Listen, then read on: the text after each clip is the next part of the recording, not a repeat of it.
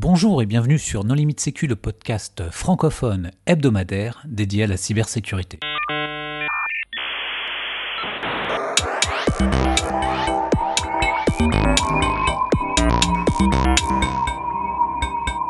Alors aujourd'hui, c'est le quatrième épisode de notre saga de l'été consacré aux attaques qui ont ciblé les systèmes d'information industriels.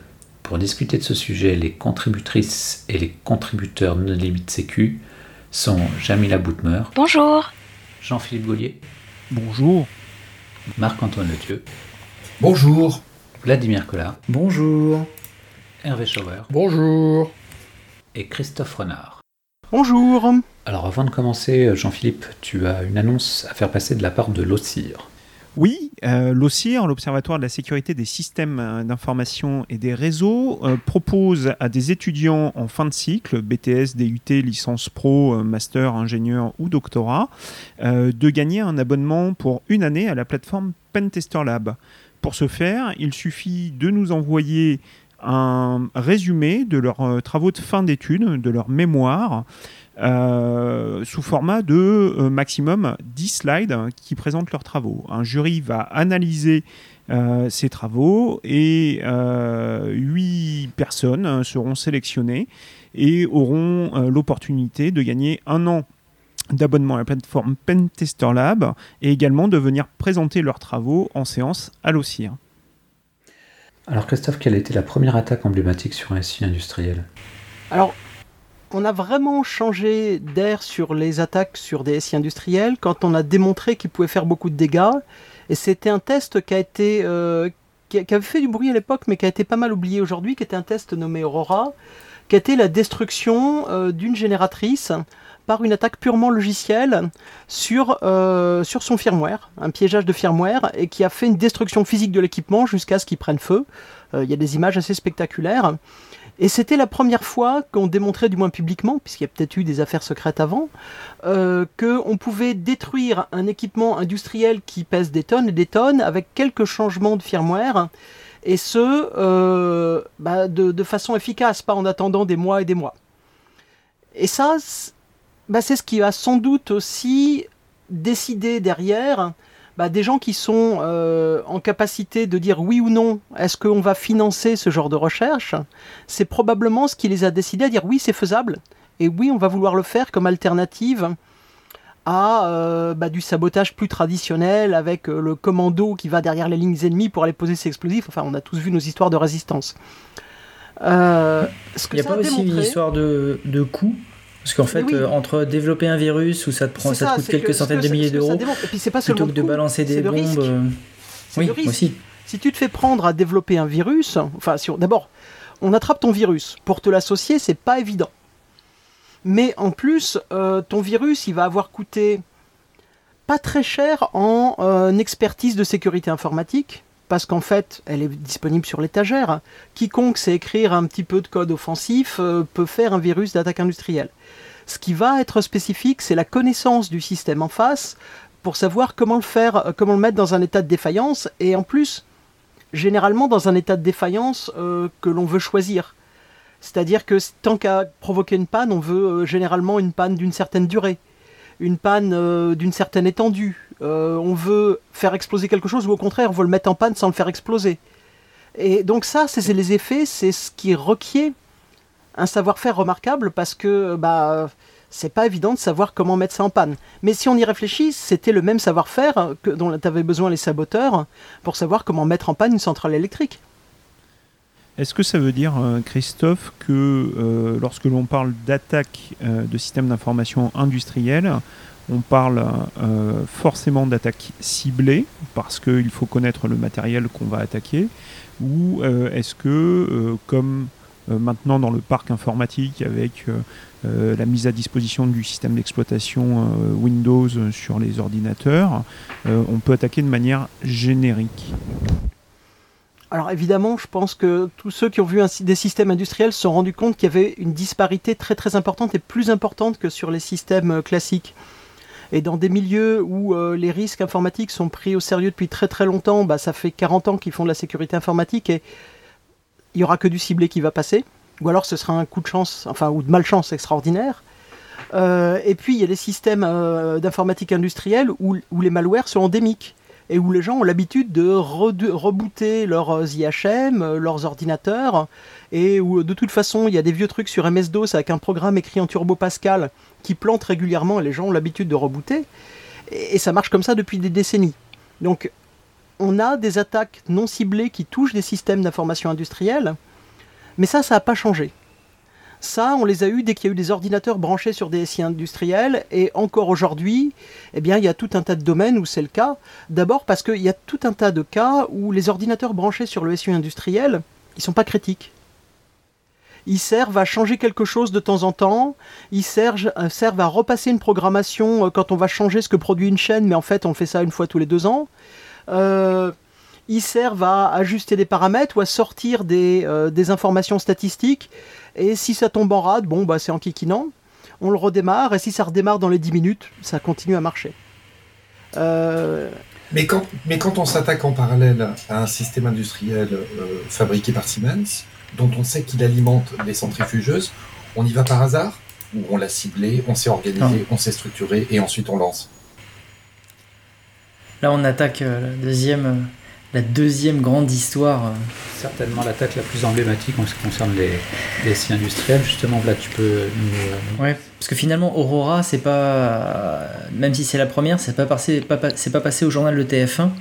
Alors que Stuxnet, aujourd'hui, tout le monde connaît, tout le monde connaît l'histoire, c'est enseigné partout, et ça a été la, première vraiment à être connue euh, du grand public. Ok, mais Aurora, c'était quand?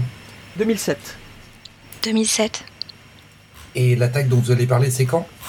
2000, euh, alors, 2010 pour sa découverte, ouais, 2010 pour sa découverte publique et l'analyse en particulier par euh, Ralph Langner, je sais pas comment on prononce son de famille, euh, mais c'est 2010 cette découverte-là. Par contre, après, des versions antérieures ont été découvertes. Mais en gros, Stuxnet, c'est vraiment la, grande nouveauté, la grande frayeur, parce que ça attaquait effectivement de l'industriel. Au début, personne ne savait ce que ça attaquait en particulier, parce que le, virus, je, crois que ça a commencé par se propager par euh, l'Indonésie, je crois de mémoire, euh, enfin pour en, dehors de la vraie cible, euh, et ensuite c'est arrivé partout. Et, sa particularité, c'est que ça déjà ça exploitait plusieurs vulnérabilités 0D, ce qui était quand même particulièrement rare pour des virus à l'époque. Il y avait deux failles pour se répliquer, une sur le spooler d'impression Windows et une autre sur la gestion des liens des fichiers LNK sur Windows donc qui permettait euh, à la fois de se propager par le réseau et puis aussi à partir de euh, partage réseau ou de clés USB. Euh, et après, il y avait des, vulnérabilités qui permettaient d'élever ses privilèges. Il y avait une vulnérabilité sur le, je sais pas comment dire français, le layout du clavier dans le système Windows, et une autre sur la gestion des tâches qui permettait d'élever ses privilèges. Donc c'était vraiment une déjà hors milieu industriel, déjà c'était une révolution. En plus, le virus était signé, par des véritables certificats euh, originaux euh, légitimes. Donc ça aussi c'était assez incroyable et en gros c'est juste des entreprises qui se sont fait compromettre et on a volé leurs euh, clés privées pour signer des certificats. Mais bon quand même des, virus signés à l'époque c'était assez rare. Et, puis surtout, après analyse, différents chercheurs ont commencé à se rendre compte qu'en fait ça ciblait certains équipements spécifiques et que ça avait un fonctionnement très particulier de à la fois injecter du code, bah, justement, je sais plus qui le disait juste avant, euh, dans des centrifugeuses, euh, et aussi le fait de modifier justement les PC dont parlait euh, Christophe qui affichent justement l'état des centrifugeuses pour donner l'impression qu'en fait tout allait bien alors qu'en fait tout allait mal. Et ce que ça faisait, c'est que ça, ça jouait sur la vitesse de rotation des centrifugeuses pour les casser petit à petit. Euh, et c'est bien après qu'on a appris que c'était euh, un programme euh, des États-Unis qui s'appelait Olympic Games avec une petite modification d'Israël qui apparemment est la partie qui l'a rendu beaucoup trop virale et qui visait en particulier la, centrale de Natanz où l'Iran faisait de l'enregistrement d'uranium. En, fait, pour préciser, alors y, a première chose à préciser, c'est que fait, dans un système industriel, habituellement, on va trouver trois types de machines. On trouve les machines, les presses, les centrifugeuses, les pompes, tous ces trucs-là. On trouve branché dessus l'automate qui dit à la machine comment elle doit se comporter, qui l'arrête quand elle se comporte pas bien. Et puis il y a des ordinateurs qui servent à piloter l'automate et puis à afficher tout ce qui se passe. Et si on attaque l'un, alors attaquer la machine généralement, euh, c'est pas ce qui se fait parce qu'en fait, si on peut l'attaquer, c'est que généralement on a un accès directement dessus. Par contre, attaquer l'automate et attaquer l'ordinateur, l'automate c'est un ordinateur à l'intérieur, hein, mais c'est pas un ordinateur destiné à interagir avec un être humain. Et euh, ça, se fait de différentes façons. Et ce qui est intéressant, c'est que là, Stuxnet, il attaque l'automate, il modifie ce qui est fait par la machine, mais il attaque aussi l'ordinateur parce qu'il attaque l'affichage pour faire comme euh, dans, euh, euh, dans Mission Impossible, c'est-à-dire qu'il a enregistré un fonctionnement normal et quand il est en train de faire ses cochonneries, il rejoue le fonctionnement normal, comme les caméras de surveillance dans Mission Impossible. Ce qui est intéressant aussi, qu'on n'a pas su en 2010-2011 quand c'est sorti, Vlad l'a noté, c'est que Stuxnet, c'était un programme qui s'est étendu probablement pendant plus de deux ans et que euh, les versions les plus anciennes étaient plus subtiles dans leur attaque. Les dernières versions, en fait, elles accélèrent les centrifugeuses. Donc l'idée, c'est que c'était utilisé pour euh, euh, l'enrichissement d'uranium, pour séparer les, versions lourdes et, moins lourdes. Donc on les fait tourner très vite, on gazéifie, on fait tourner, on récupère la partie lourde à l'extérieur. Et donc, pour casser les centrifugeuses, qui sont des objets rares et procurés par, par contrebande, eh bien, une solution qui a été adoptée, qui n'est pas très discrète, c'est de faire accélérer et freiner brutalement. Et du coup, comme en plus on choisit une bonne vitesse, on entre dans la fréquence de résonance où l'axe central va osciller, et quand on arrête le truc, ça les déforme irrémédiablement. Mais comme ils veulent quand même, et comme il y en a des centaines des centrifugeuses, comme ils veulent que euh, ça les pète le plus définitivement possible et à plus grande échelle possible, ils font pas trop vite. Et donc euh, la version première version Stuxnet qui a été découverte, elle faisait ça en les accélérant et en les retardant par séquence de 20 minutes sur deux mois. L'idée étant que quand on s'aperçoit que ça marche plus, eh bien, euh, il y en ait le plus possible qui soient cassés. Et ce dont on s'est aperçu, c'est que les versions antérieures, elles jouaient sur autre chose. Elles jouaient sur un truc encore plus subtil, c'est qu'elles fermaient le robinet de sortie et elles ouvraient plus grand le robinet d'entrée, ce qui fait que la pression de ce qui était gazéifié était plus importante, la densité était plus importante, et ça détruisait plus lentement les centrifugeuses parce qu'en fait, bah, c'est comme euh, quelque chose qui est fait pour brasser de l'air et qui se retrouve à brasser de la purée. Euh, ça finit par s'esquinter. Et les premières versions Stuxnet qu'on connaît, eh bien, elles se reproduisent. Elles ont les exploitations de vulnérabilité pour se reproduire sur un réseau local, mais elles sont pas capables de se reproduire sur Internet. Elles sont pas capables de se reproduire à grande échelle. Et donc, le scénario qui aujourd'hui est reconstitué par plusieurs auteurs, c'est de dire, il y avait un programme euh, qui est dans un cadre, et là c'est intéressant pour beaucoup d'attaques industrielles, c'est dans un cadre où il y a des scientifiques iraniens travaillant sur ce programme qui sont assassinés en bas de chez eux. Leur voiture saute, euh, des motards leur tirent dessus. Euh, on est dans une situation très tendue. Et c'est un cadre où les États-Unis sont persuadés qu'Israël est à deux doigts d'envoyer des raids aériens, bombarder l'Iran et remettre à feu le Moyen-Orient qui est déjà pas très très bien. Et dans ce cadre-là, eh ben, on a une première attaque qui est faite et qui a priori aujourd'hui on pense à une, coopération américaine et israélienne où c'est un truc assez discret, où il y a une expertise énorme qui est mise sur comment le casser dans la durée, euh, comment obtenir des effets subtils. Et puis à un moment, bah, peut-être qu'ils pensaient qu'ils allaient être découverts, peut-être qu'il y a une pression politique plus importante parce qu'il euh, y a des, euh, des enjeux, peut-être qu'il y a un côté qui finit par dire ça va pas assez vite et je vais bombarder. Et à ce moment-là, il y a une nouvelle version qui sort qui est beaucoup plus brutale et qui se reproduit sur Internet. Et celle-là, elle se fait choper. Elle se fait choper parce qu'elle sort du réseau local et elle se propage à l'échelle mondiale. Stuxnet a contaminé le monde entier. Il était très très viral. Comme il était très bien écrit, il était capable de déclencher ses effets néfastes que sur sa cible il comptait le nombre de centrifugeuses, il exploitait un modèle particulier d'automate Siemens, un modèle particulier euh, de système de contrôle de vitesse de rotation, dont un qui est fabriqué que en Iran. Enfin, il y avait énormément de précautions et il y avait énormément de savoir qui était fait dedans. Parce que celui qui a, qui a écrit Stuxnet, il savait exactement ce qu'il y avait sur le site de Natanz, à la version prête de chaque équipement. Oui, c'est plus une équipe qu'une oui, seule évidemment, c'est une équipe, et c'est une équipe avec un savoir-faire extraordinaire sur la partie renseignement et sur la partie centrifugeuse. Et ça, en fait, à partir du moment où ils sont devenus pressés, ça s'est propagé dans le monde entier et ça s'est fait découvrir. Pourquoi? Bah Parce qu'en fait, Stuxnet essayait d'éviter les antivirus les plus courants. Mais quelque part, je crois que c'est en Biélorussie, si je ne me trompe pas, euh, il y avait un petit éditeur d'antivirus qui n'était qui pas connu, qui avait un driver qui interagissait avec le driver utilisé par Stuxnet pour faire son rootkit, et ça plantait les machines, ça faisait un écran bleu. Et ils ont investigué, et ils se sont rendus compte que ça dépassait leurs compétences, ils ont appelé à l'aide euh, une université, l'université a compris comment marchait le virus, mais a pas compris ce que c'était que la charge active portée par le virus dans un langage machine incompréhensible, et ça arrivait jusqu'à ce que Langner euh, reverse le truc et dise Ah, mais moi je connais, c'est des systèmes Indus. Et ça a changé effectivement la vision qu'on avait des attaques, parce que là on a un truc, c'était pas trois mecs dans un garage. C'est des compétences et c'est un savoir-faire et c'est un travail de renseignement qui est extraordinaire. Et, en fait, il n'y a qu'un État qui peut faire Stuxnet.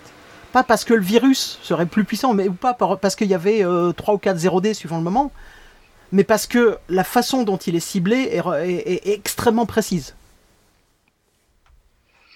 et ça a beaucoup changé les risques parce qu'à partir de là, on sait que c'est faisable. Et donc il y en a encore d'autres qui sont convaincus qu'ils vont pouvoir le faire. Ouais, puis comme nous l'avons dit dans un épisode précédent, en fait, c'est l'idée qui compte. C'est-à-dire qu'une fois que l'idée est connue de tous, c'est ça qui devient dangereux parce que tout le monde peut essayer de refaire la même chose. Alors, je dis à, toute proportion gardée parce que refaire exactement le même truc, ça demande à avoir une connaissance parfaite de la cible, mais l'idée est quand même là.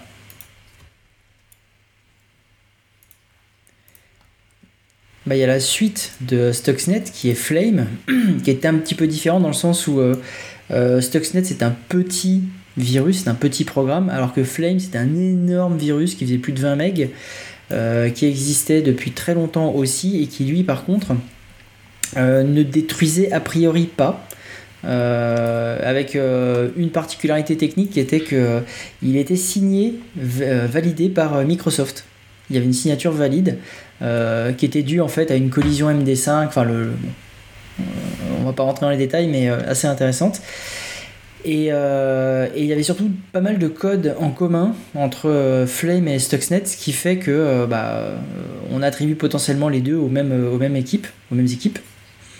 Et alors, petit, en, en aparté, il y a un truc assez rigolo, c'est qu'il y a plusieurs personnes qui ont noté que dans Flame et Stuxnet, il y avait des morceaux de code de logiciels open source sous licence euh, GPL, et euh, donc qui ont demandé euh, aux auteurs de, bah, de ces deux malwares de publier le code source de leur malware, puisqu'ils utilisaient des librairies open source.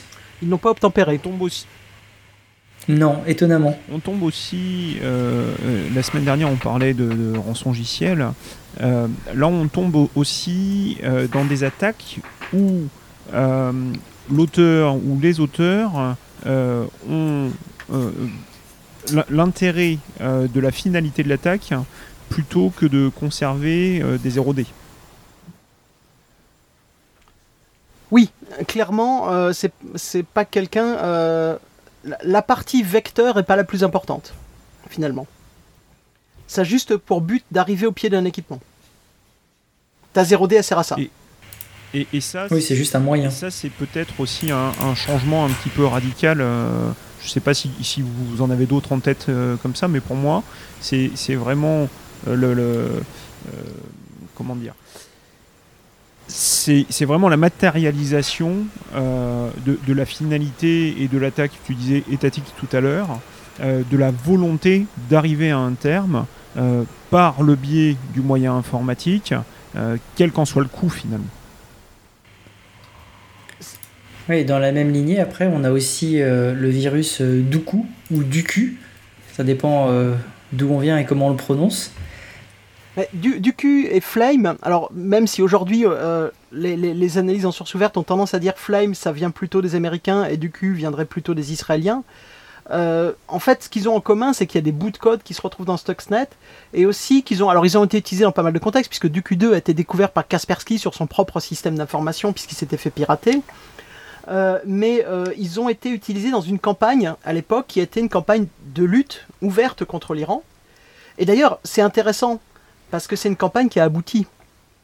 C'était pas simplement cette lutte informatique, mais euh, ça, plus des pressions diplomatiques, plus des pressions quasi militaires, a abouti à ce que l'Iran signe un accord de non-prolifération dans certaines limites qui ont été dénoncées plus, récemment par les États-Unis. Mais on a affaire à une campagne avec des moyens informatiques qui, qui ont abouti à un changement de position d'un État.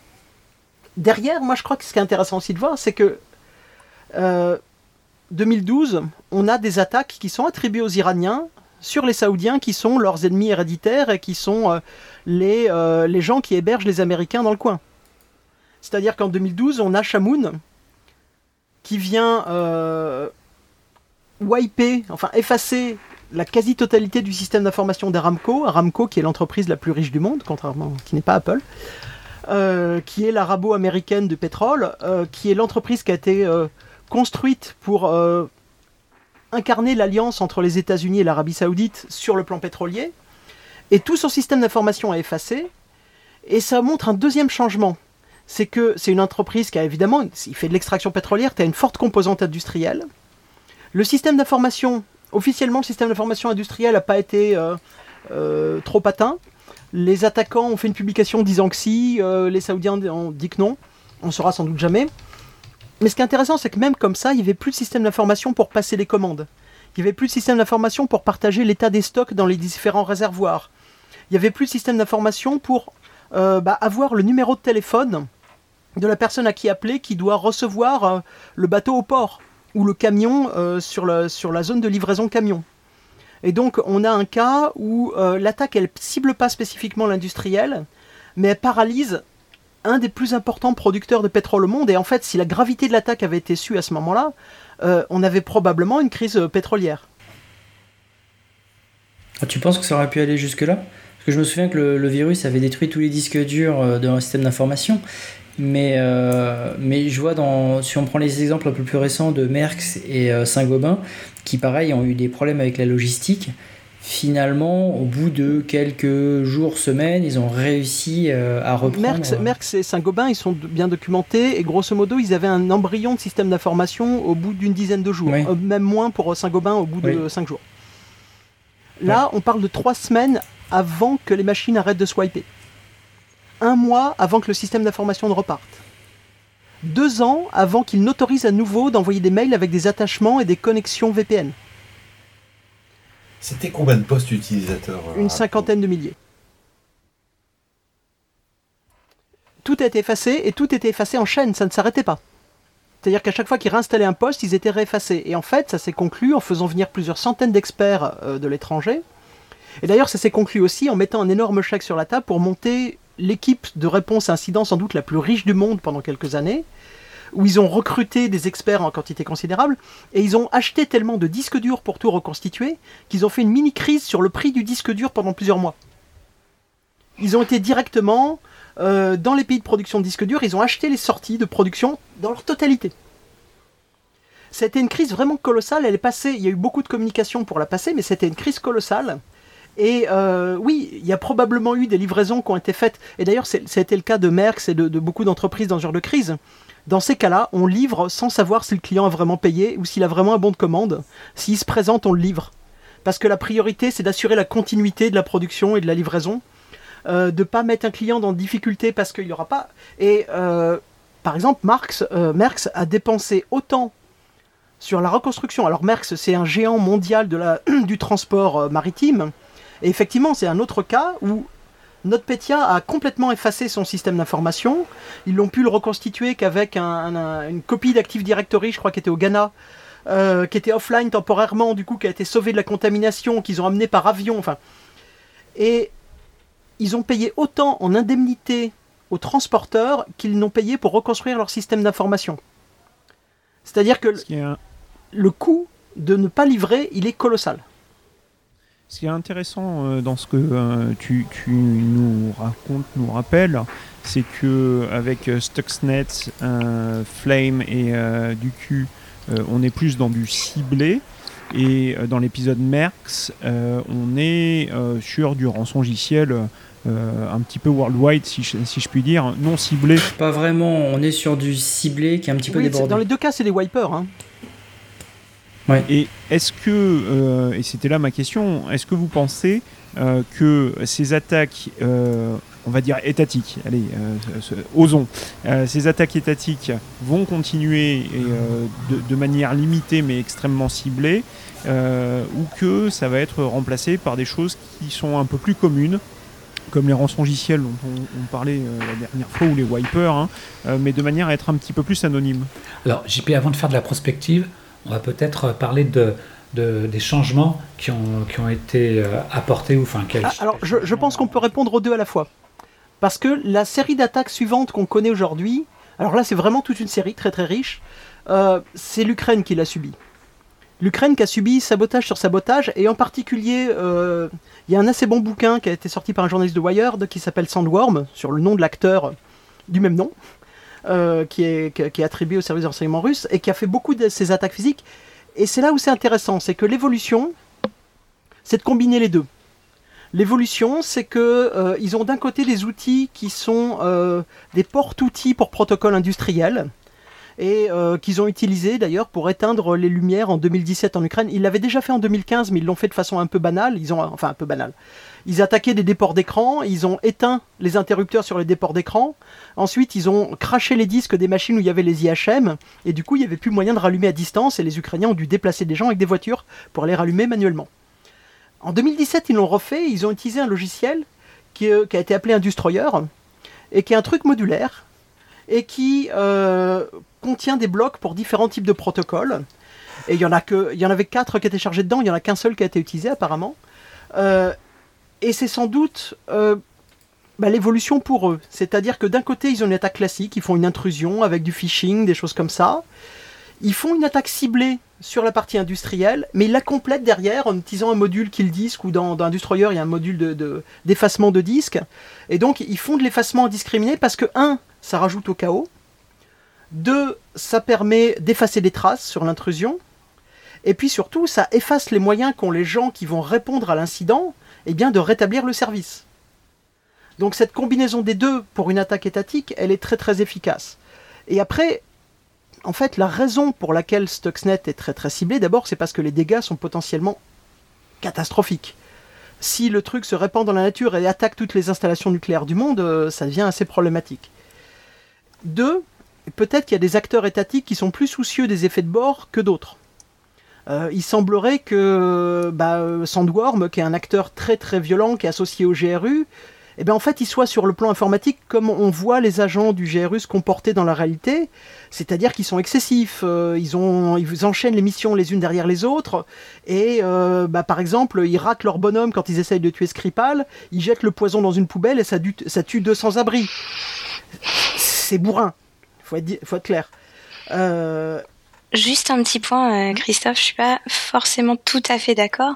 Il y avait déjà eu cette association en 2015 euh, avec euh, avec Black Energy.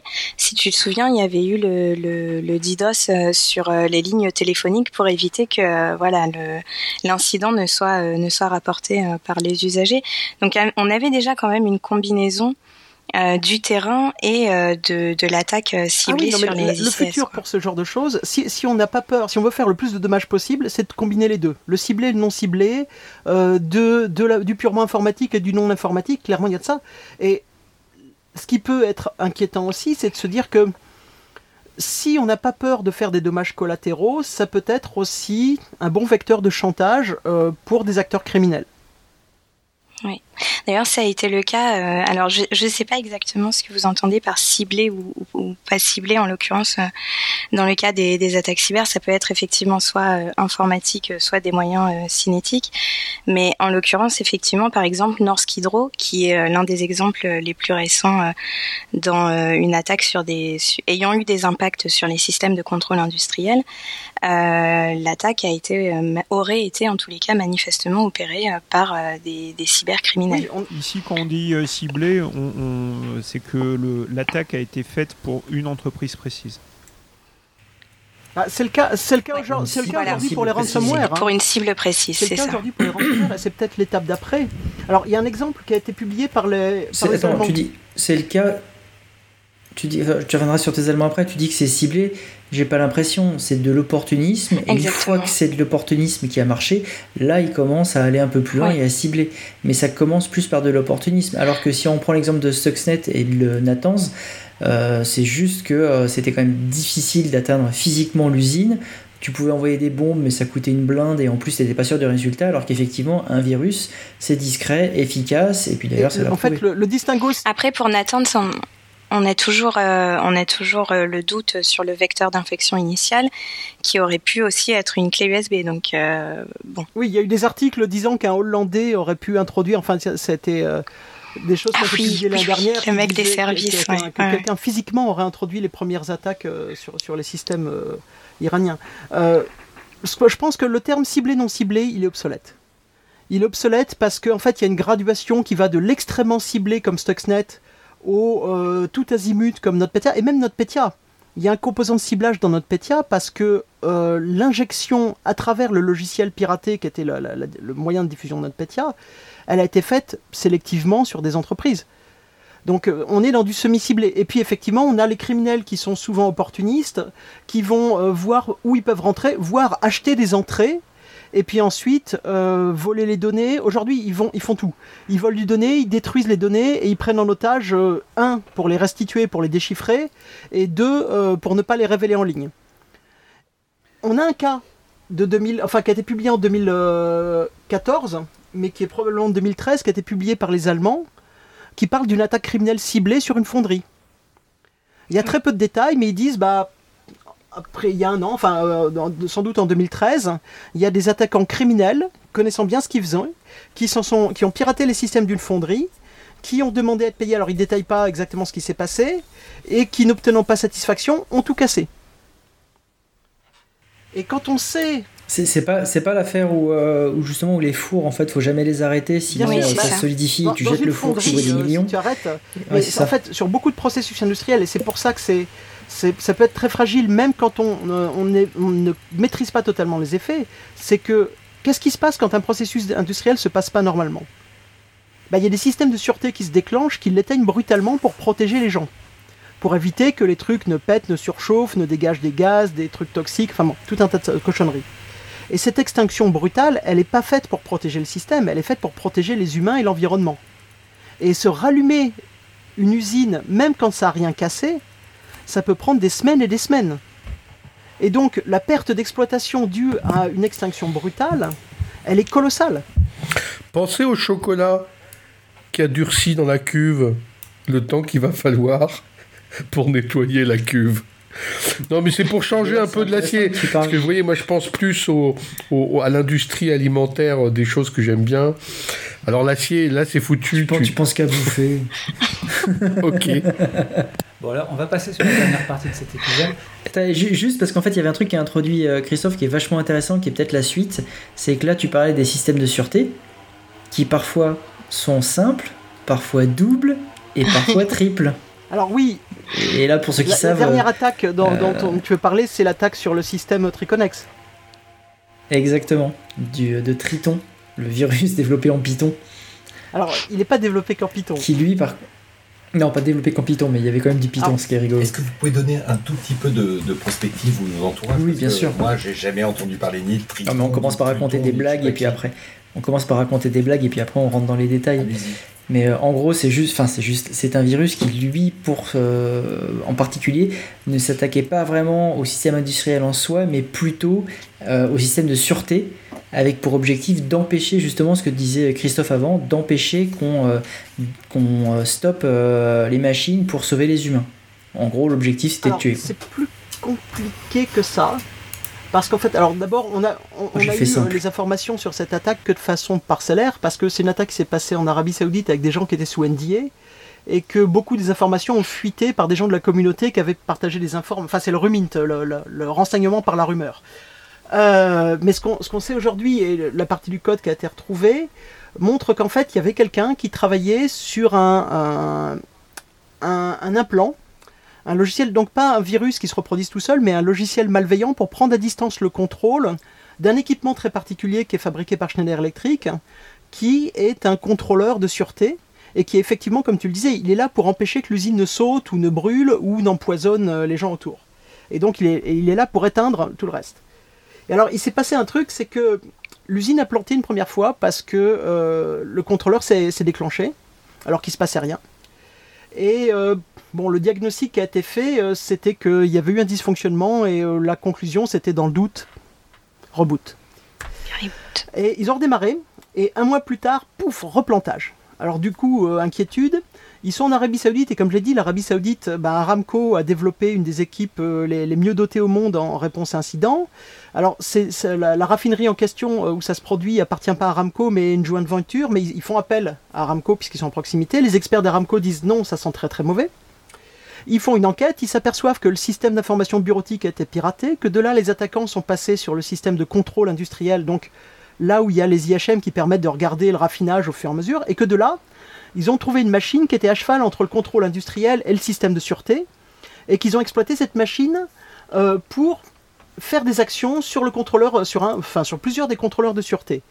Et alors ce qui est intéressant, c'est qu'en fait, euh, les attaquants ont développé sur cette machine.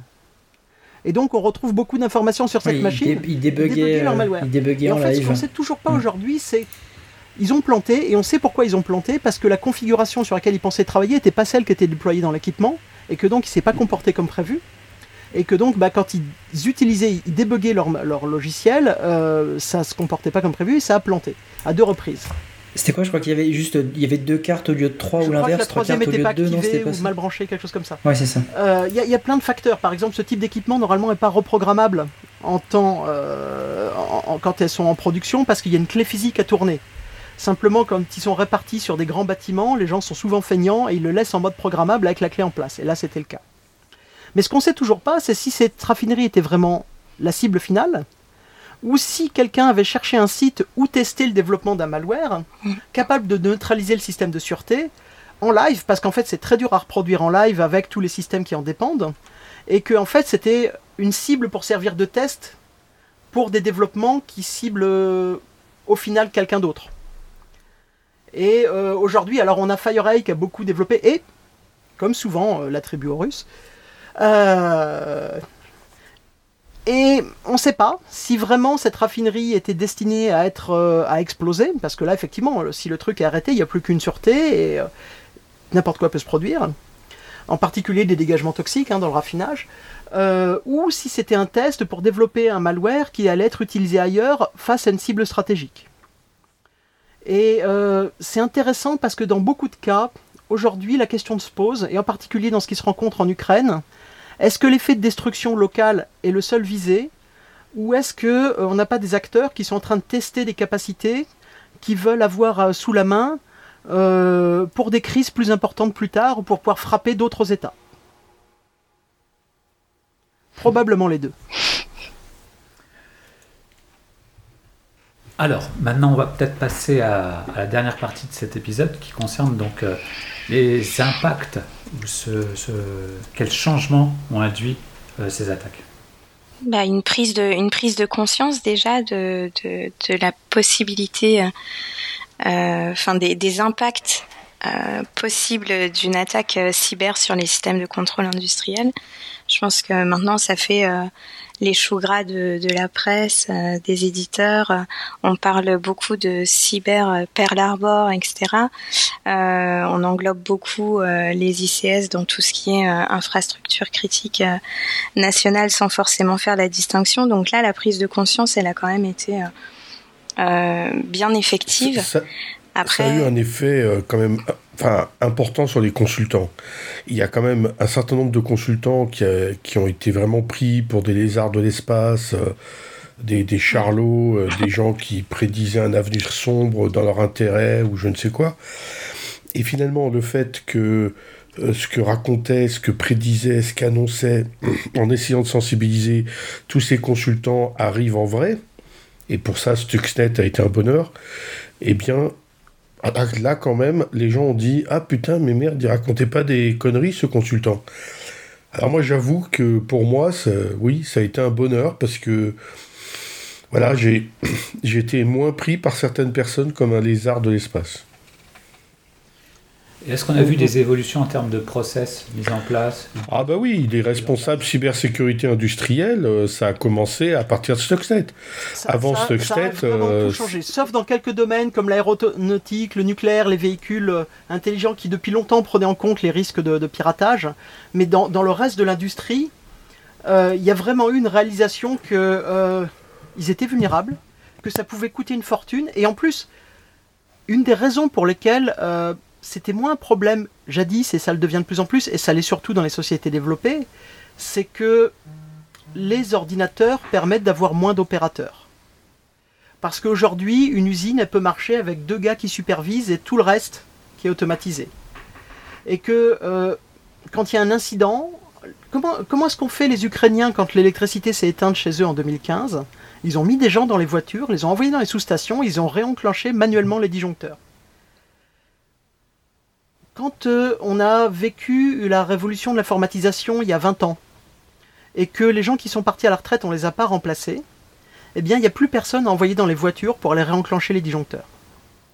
Et en fait, là, ce qui a beaucoup changé aujourd'hui dans les pays occidentaux, et qui est en train de changer dans tous les pays qui s'informatisent à grande échelle, tous les pays qui s'équipent d'équipements de génération post-années 90 et 2000, eh bien, c'est qu'il y a de moins en moins d'humains dans la boucle, et que donc, quand l'informatique tombe en panne, il n'y a personne pour appuyer sur le bouton.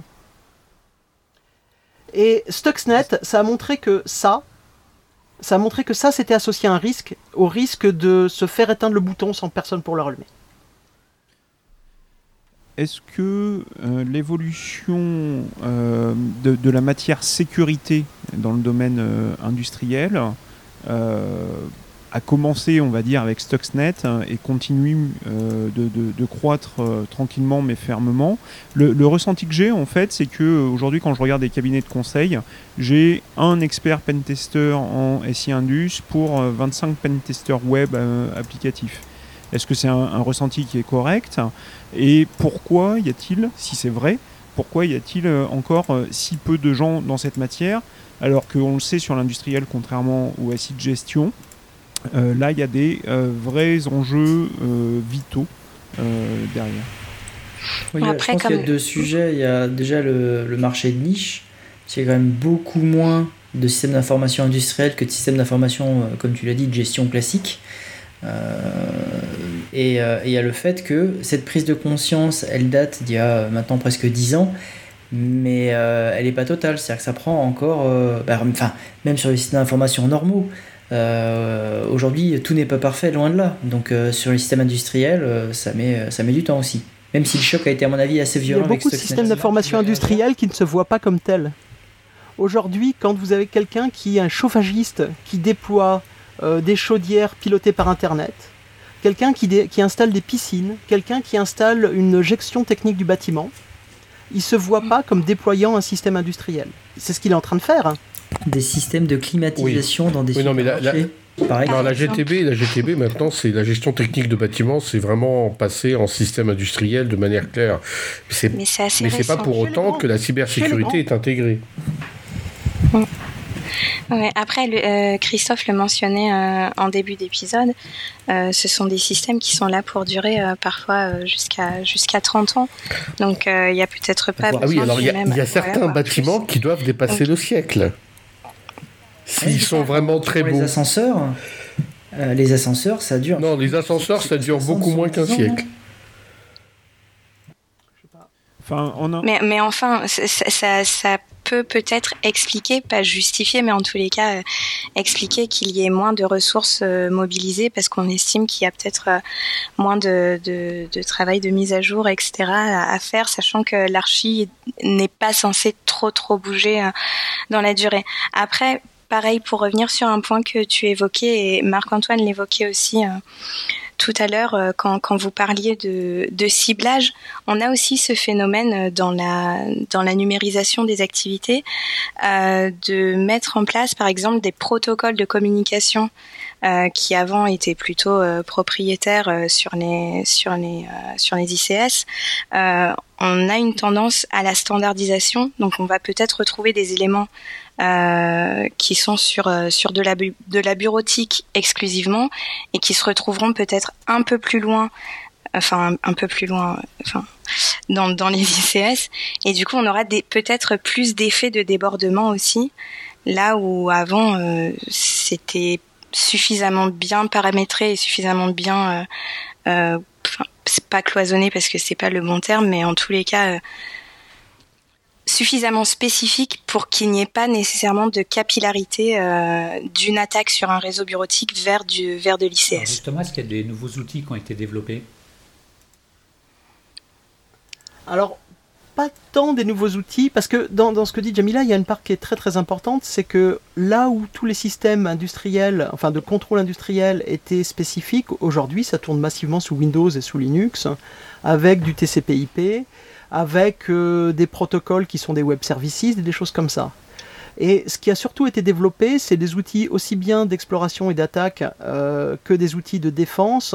Euh, en fait, qui sont des extensions des outils du pentester et du défenseur, par exemple des modules industriels pour un pare-feu classique, ou des modules de scan industriel pour Metasploit qui va supporter l'exploration Modbus, ou pour Nmap, ou des choses comme ça. Donc ce qu'on a plus vu, c'est des outils, des extensions aux outils classiques plutôt que des développements d'outils spécifiques parce que en même temps que les, les gens qui faisaient de la sécurité s'y intéressaient, en fait les protocoles convergeaient vers à peu près les mêmes. Donc des portages d'outils classiques vers les environnements. Euh, ça c'est ouais, ça c'est plus pour l'attaque, mais côté défense, on a quand même un peu vu le retour des diodes réseau euh, et, des systèmes qui permettaient de transférer des fichiers euh, d'un SI classique vers un SI industriel en t'assurant qu'en gros le fichier ne pouvait pas contenir euh, de charges malveillantes, par exemple en imprimant des documents en PDF, des choses comme ça. En fait, on, a vu des gens qui vendaient des systèmes au gouvernement pour faire des réseaux classifiés protégés, essayer d'élargir leur marché. Mais finalement, comme ce qu'on a en face sont des systèmes assez classiques, c'est un domaine Windows avec des postes, simplement l'OS est un peu vieux, euh, bah, c'est des mesures plus simples qui sont les plus efficaces. Hein. C'est des mesures de durcissement, minimalisation, euh, segmentation des réseaux. Et effectivement, de temps en temps, on va mettre une diode parce qu'on veut faire des transferts continus avec une rupture de, connexion. Mais globalement, euh, ce qui ce qui s'est beaucoup vendu et ce qui essaie de beaucoup se vendre, mais c'est exactement comme à côté, c'est j'achète une boîte magique qui va faire ma sécurité. C'est ça. Ce qui évidemment marche pas, mais bon, ça a un temps, hein. il y a une maturation à faire. Et ce qui marche, bah, c'est ce qui est pénible. Euh, c'est faire de la sécurisation au pied de l'équipement, c'est minimiser. Et on voit aujourd'hui quand même, il y a, a 7-8 ans, un pare-feu industriel, c'était un équipement d'un fabricant qui ne faisait que de l'industriel, qui valait 5 euros, 5 euh, à 10 000 euros suivant les modules, mis au pied d'un seul automate. Et aujourd'hui, un pare-feu euh, pour de l'industriel, en fait, c'est plutôt un pare-feu d'un fabricant classique sur lequel on a installé les options industrielles. il y, a quand même des outils qui permettent, par exemple, de faire du, whitelisting euh, sur les operating systems, ce qui est inenvisageable sur un, sur un poste traditionnel, alors que sur, sur un, un, poste SCADA, ça l'est, puisqu'en fait, il n'y a jamais de variation, quasiment jamais. Ouais, ça revient, ça revient du durcissement, en fait, ça. Est-ce que quelqu'un voudrait apporter une, euh, une conclusion? Peut-être la conclusion, c'est de se dire que peut-être la conclusion, c'est de se dire que les systèmes industriels qui pendant très longtemps n'étaient pas connectés à Internet, euh, on a eu la démonstration grâce à Stuxnet que euh, même ce genre de système était piratable finalement, même si c'est une attaque étatique, que on ne branche pas un système euh, industriel à Internet comme on branche un système d'informatique de gestion euh, parce qu'il y a euh, derrière des vies humaines et, des questions environnementales en jeu, qu'il y a des outils qui permettent d'accompagner la sécurité, mais ça ne se fait pas sans les process et sans les hommes, et qu'il y a encore peu d'experts, en tout cas dans la branche cybersécurité, euh, disponible et que c'est un domaine qui va continuer à grandir au fur et à mesure avec la maturité et que euh, pour nos auditeurs qui souhaiteraient euh, découvrir de nouvelles branches, c'est un domaine passionnant où il y a beaucoup de choses à faire et à voir. Pour ceux qui souhaiteraient une vision globale de tous les incidents en cybersécurité industrielle, le Clusif a publié une, présentation PowerPoint que vous retrouverez sur son site qui vous permet très facilement de les voir tous en deux transparents chacun et de sensibiliser aux véritables enjeux vos dirigeants. Merci Hervé, merci à tous pour votre participation. Chers auditeurs, nous espérons que cet épisode vous aura intéressé et nous vous donnons rendez-vous la semaine prochaine pour un nouveau podcast. Au revoir. Au revoir. Au revoir.